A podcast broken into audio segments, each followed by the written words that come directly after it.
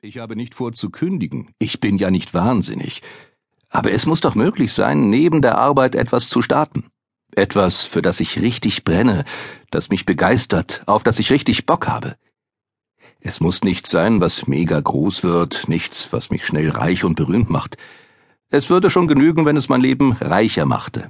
Weniger eindimensional, weniger zielgerichtet. Weniger traurige Konjunktive aller Ich hätte doch so gerne, Ach, ich wäre vielleicht sogar. Und einmal, da wäre es wirklich beinahe mal außergewöhnlich geworden. Ich weiß nicht, wo du gerade bist. Keine Ahnung, ob du meine Gedanken nachvollziehen kannst, weil du die Situation selbst allzu genau kennst.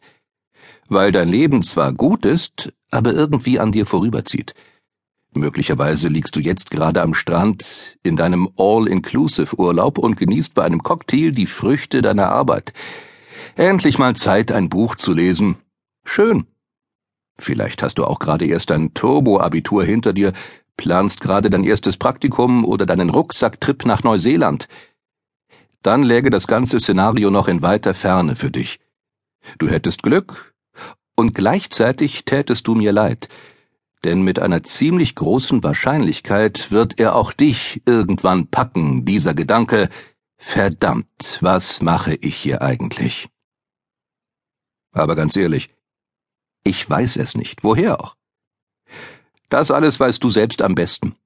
Ich habe auch keine Ahnung, was dein eigenes Ding sein könnte, was die Sache ist, die du gerne starten würdest, ohne gleich deinen Job oder dein Studium hinzuschmeißen was es ist, wofür du brennst oder wofür du brennen könntest, wenn du es endlich mal probiertest.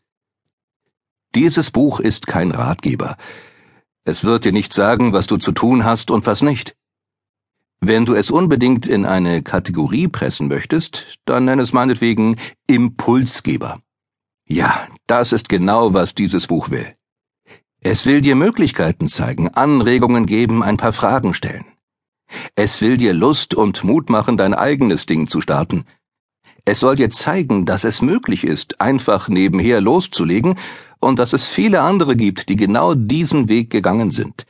Viel mehr Leute, als du bisher vielleicht gedacht hast. Es sind ganz normale Typen wie du und ich, die irgendwann etwas angefangen haben, ohne festes Ziel, ohne großen Plan.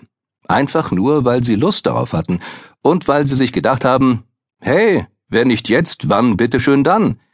Wenn ich Kinder habe und den Kredit für unser Haus abstottern muss? Sorry, aber dann ist es erstmal zu spät. Das Zeitfenster, um etwas Cooles nebenbei zu starten, steht dir sicher lange offen, aber bestimmt nicht ewig. Wenn du ganz viel Glück hast, öffnet es sich irgendwann sehr viel später nochmal für dich, wenn dein Häuschen abbezahlt ist und Lena Marie und Benedikt aus dem Haus sind. Dann hast du vielleicht das Glück, noch gesund zu sein und genug Energie zu haben, um etwas Neues anzufangen. Etwas, das dein Leben reicher macht, das Bedeutung für dich hat. Es wäre wirklich schön, wenn es später nochmal für dich möglich ist. Vielleicht ist es dann aber auch einfach nur zu spät. Nein, ich habe wirklich keine Ahnung, was dein eigenes Ding sein könnte aber ich könnte mir vorstellen, dass es da etwas gibt, das dir vielleicht seit langem schon im Kopf herumspukt.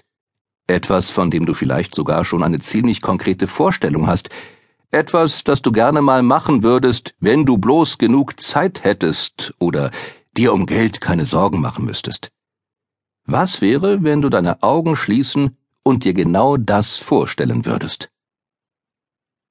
Vielleicht siehst du dich dann selbst in Full HD mit unglaublicher Schärfe und satten Farben, wie du etwas tust, was du schon immer wolltest.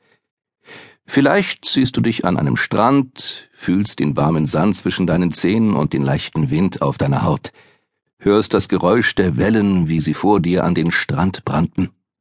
Vielleicht kannst du dir den süßen Geschmack von frischem Mangosaft vorstellen, den du dort trinkst.